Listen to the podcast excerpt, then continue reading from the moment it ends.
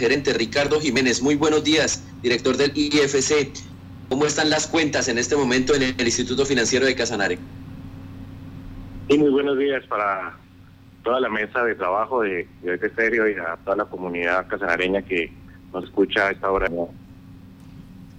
¿Cómo le fue en este balance, en esta evaluación del Instituto Financiero de Casanare en la rendición de cuentas? No les escucho muy bien, muy bien. El balance. sí. Eh, doctor Ricardo Jiménez, que ¿cuál fue ese balance eh, de rendición de cuentas por parte del Instituto Financiero de Casanare? Perfecto. Eh, Martica, mira, eh, el balance que se puede sacar de esta rendición de cuentas es que han habido importantes avances en términos administrativos y operativos. Nosotros, desde el instituto, eh, encontramos que a nivel estratégico eh, se recertificó nuevamente el instituto en la en ISO 9001-2015. Se han implementado eh, todas las actividades concernientes a mi PGE, al modelo integrado de prevención y gestión eh, establecido por el, el Departamento Administrativo de la Función Pública y adicionalmente se han implementado los requerimientos realizados por la Superintendencia Financiera en torno al manejo del riesgo.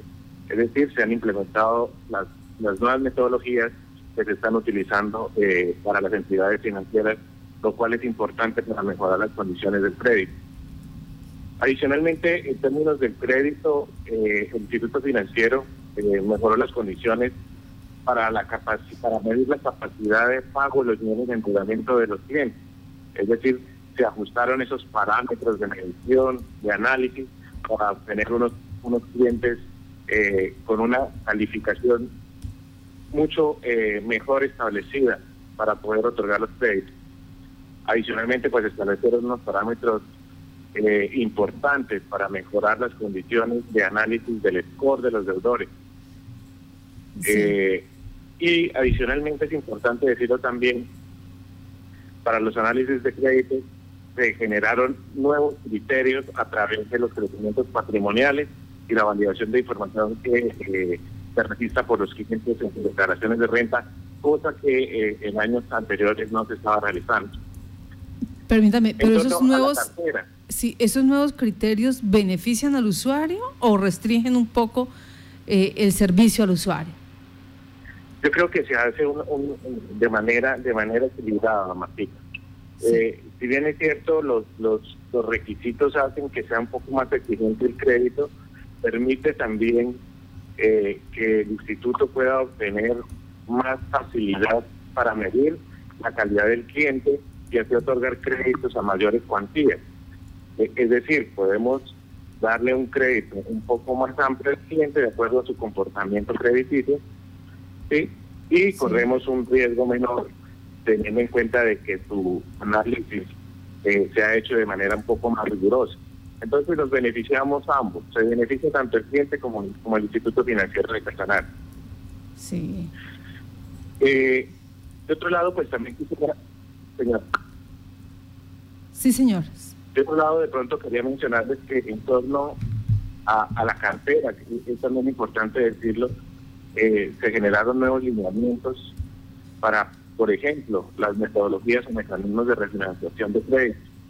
Eh, anteriormente, eh, la, la, refinanciación era tan solo por, por, dos años. En este caso, eh, se está dejando una refinanciación de hasta de cinco años respecto al inicialmente pactado. Y eso pues es, es bien importante para los clientes que se encuentran en mora. Y adicionalmente se amplió el plazo para la reestructuración. Es decir, una reestructuración que puede ser hasta tres veces más del periodo inicialmente pactado y anteriormente, en años anteriores, eh, tan solo se podían hacer dos, perdón, una sola reestructuración. De acuerdo a las modificaciones del sistema anual, ahora los clientes pueden hacer hasta dos reestructuraciones, lo cual es bien importante para que el cliente pueda normalizar su, su cartera. Eh, decir adicionalmente, en términos en términos misionales, el, el el instituto ha seguido aportándole al departamento eh, los créditos que se han realizado, que se han colocado han sido especialmente eh, dirigidos a los sectores empresariales, al sector pecuario, al sector agrícola, donde el sector pecuario ha tenido la mayor participación de los créditos con un 43% de esta participación, eh, seguido del sector empresarial. Entonces, las actividades de colocación del instituto han sido bien importantes, ha permitido dinamizar la economía durante estos años y, digamos que pues no solamente estos sectores, también se han incluido sectores como el turismo, el sector servicios, eh, el sector de especies menores, con una menor participación, pero pues también tienen una participación importante. Eh, de otro lado, podemos establecer también que eh, se le ha dado participación en 19 municipios del departamento, obviamente el municipio de Yopal con la con la participación más amplia, casi el 47% de los créditos ha sido para Yopal, seguido de, de Alpazul, Villanueva, San Luis de Palenque, con una menor participación, pero siempre todos con la participación en el acceso al crédito, como les decía, pecuario, empresarial y comercial. Permítame, eh, doctor Ricardo, por acá está Johan Solano. Quería preguntarle, sí, quería preguntarle cuántos recursos ha destinado el IFC en el último año, en el balance que ustedes hacen, tanto para créditos empresariales como, por ejemplo, para los créditos que manejan en el tema educativo. Ya. En total, en total para, para la vigencia de 2019 se eh, giraron 900, eh, perdón, se otorgaron 933 créditos, de los cuales tuvieron un valor aproximado de 19.325 millones de pesos. Como les dije, divididos entre la participación para todos los sectores. Eso solamente de lo que es IFP. Para eh, los créditos nuevos del sector, de, perdón, de, del Fondo de Educación Superior, se colocaron alrededor de 26 mil millones de pesos en créditos nuevos en, en, el año 2000, en, en, todo el cuatrenio, perdón, en el cuatrenio 2016, 2017, 2018 y 2019. Entonces, eh, digamos que la, los aportes que ha hecho el Instituto Financiero de Casanares en este eh, en este rubro también ha sido bastante importante. Eh, digamos que en el balance en el balance que se hizo en rendición de cuentas con estos datos encontramos que su, su aporte en términos administrativos, en términos operativos, a la economía departamental ha sido bien importante. Sin embargo, aquí es eh, importante mencionar que eh, el balance en términos financieros no fue tan satisfactorio. Y, eso debido eh, específicamente a los niveles de cartera que el instituto tiene. Yo creo que para nadie es un secreto que el instituto tiene una cartera amplia que se ha venido eh, engrosando eh, hace bastantes años y pues eso limita en, mucho los ingresos que el instituto pueda llegar a tener. Actualmente la cartera del instituto a corte de diciembre de 2019 eh, es de alrededor de 64.614 millones de pesos. Eso es una cartera mm, muy amplia que eh, pues lastimosamente, como les decía, limitan en, mucho eh, su actividad financiera.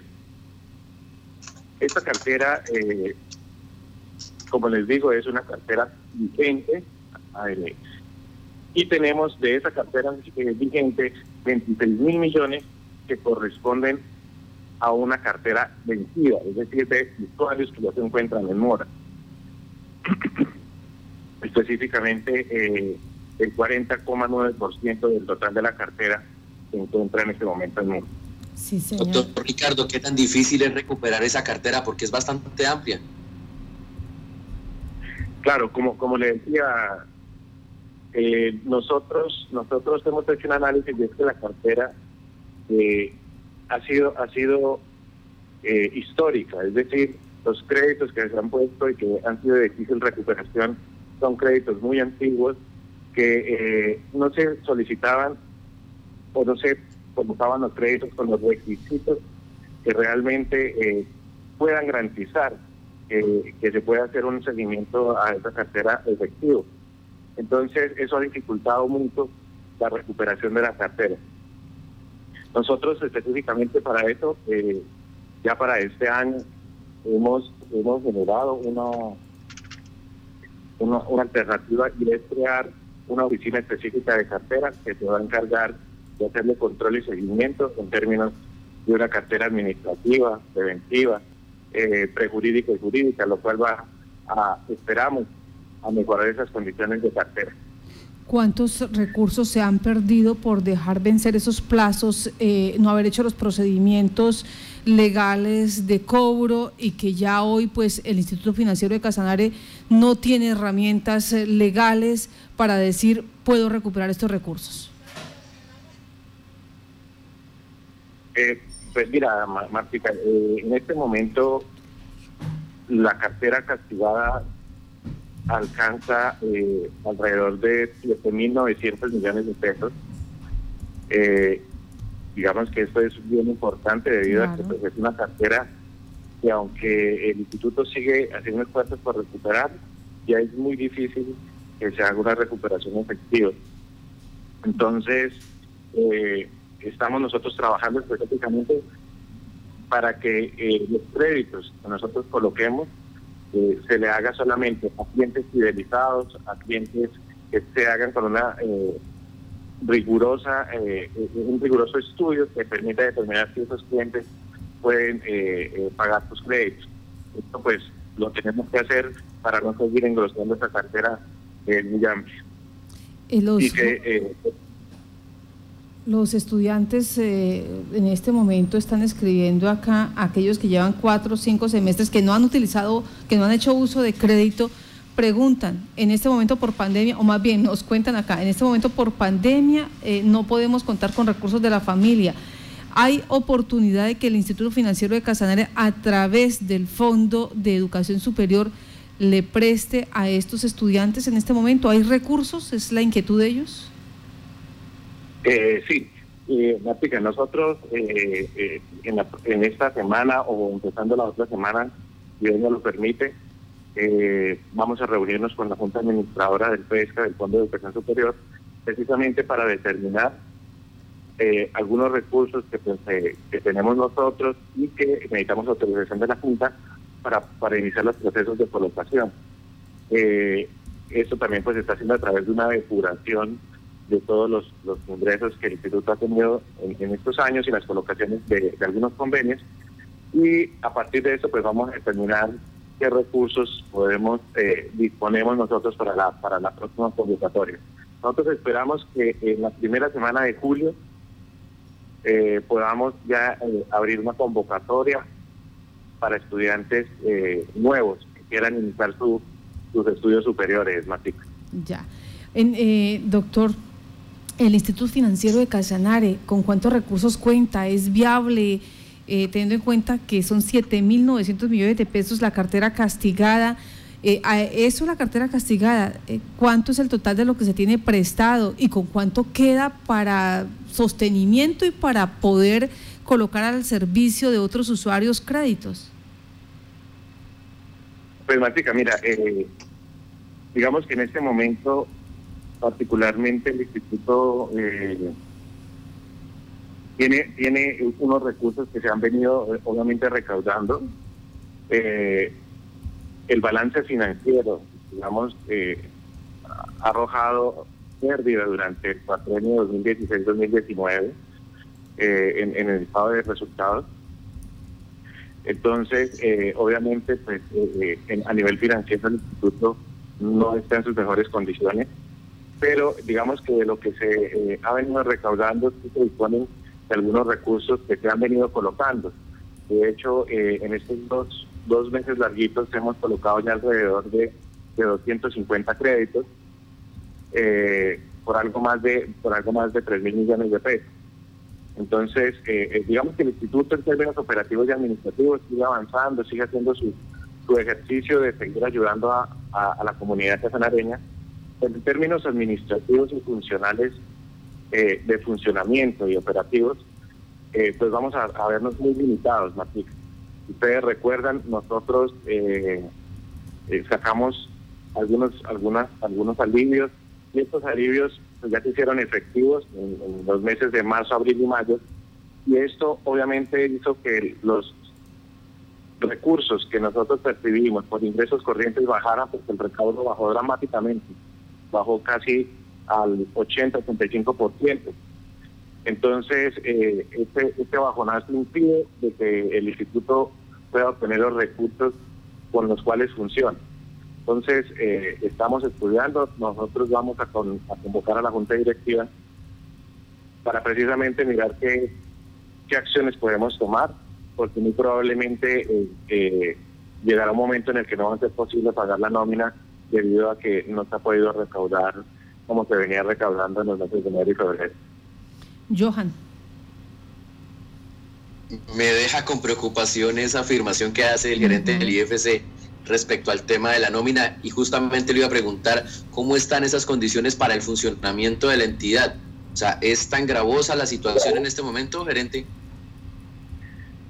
Eh, sí, Johan, mire, eh, como les decía, para los alivios se acogieron alrededor de 300 a 400 eh, personas, 400 clientes nuestros, eh, lo cual eh, va a incidir directamente en, el flujo de caja del instituto. El recaudo, como les mencioné, se bajó casi en, un 80% y evidentemente eso nos tiene en, una constante preocupación porque no, hemos percibido los recursos suficientes para poder funcionar eh, nosotros funcionamos con los intereses corrientes que, el cliente paga y eso es lo que podemos por, por acuerdo de Junta Directiva y por ordenanza de la Asamblea para funcionamiento. Entonces, al verse disminuir estos recursos, eh, este, nosotros esperamos que el próximo mes, es lo que es eh, el mes de junio, ya no podamos tener los recursos suficientes para pagar la nómina. O sea, se, baja, se bajó el 80% de esos intereses corrientes. ¿A cuánto asciende ese 80%? No, básicamente eh, estamos hablando estamos hablando de que el instituto normalmente percibe de intereses, de intereses corrientes alrededor de 400 millones de pesos. En este momento recaudado alrededor de 120 millones de pesos. Eso es lo que se ha recaudado, 120 millones. Y eh, suponemos que 120 millones, pero en tres meses, entre marzo, abril y mayo.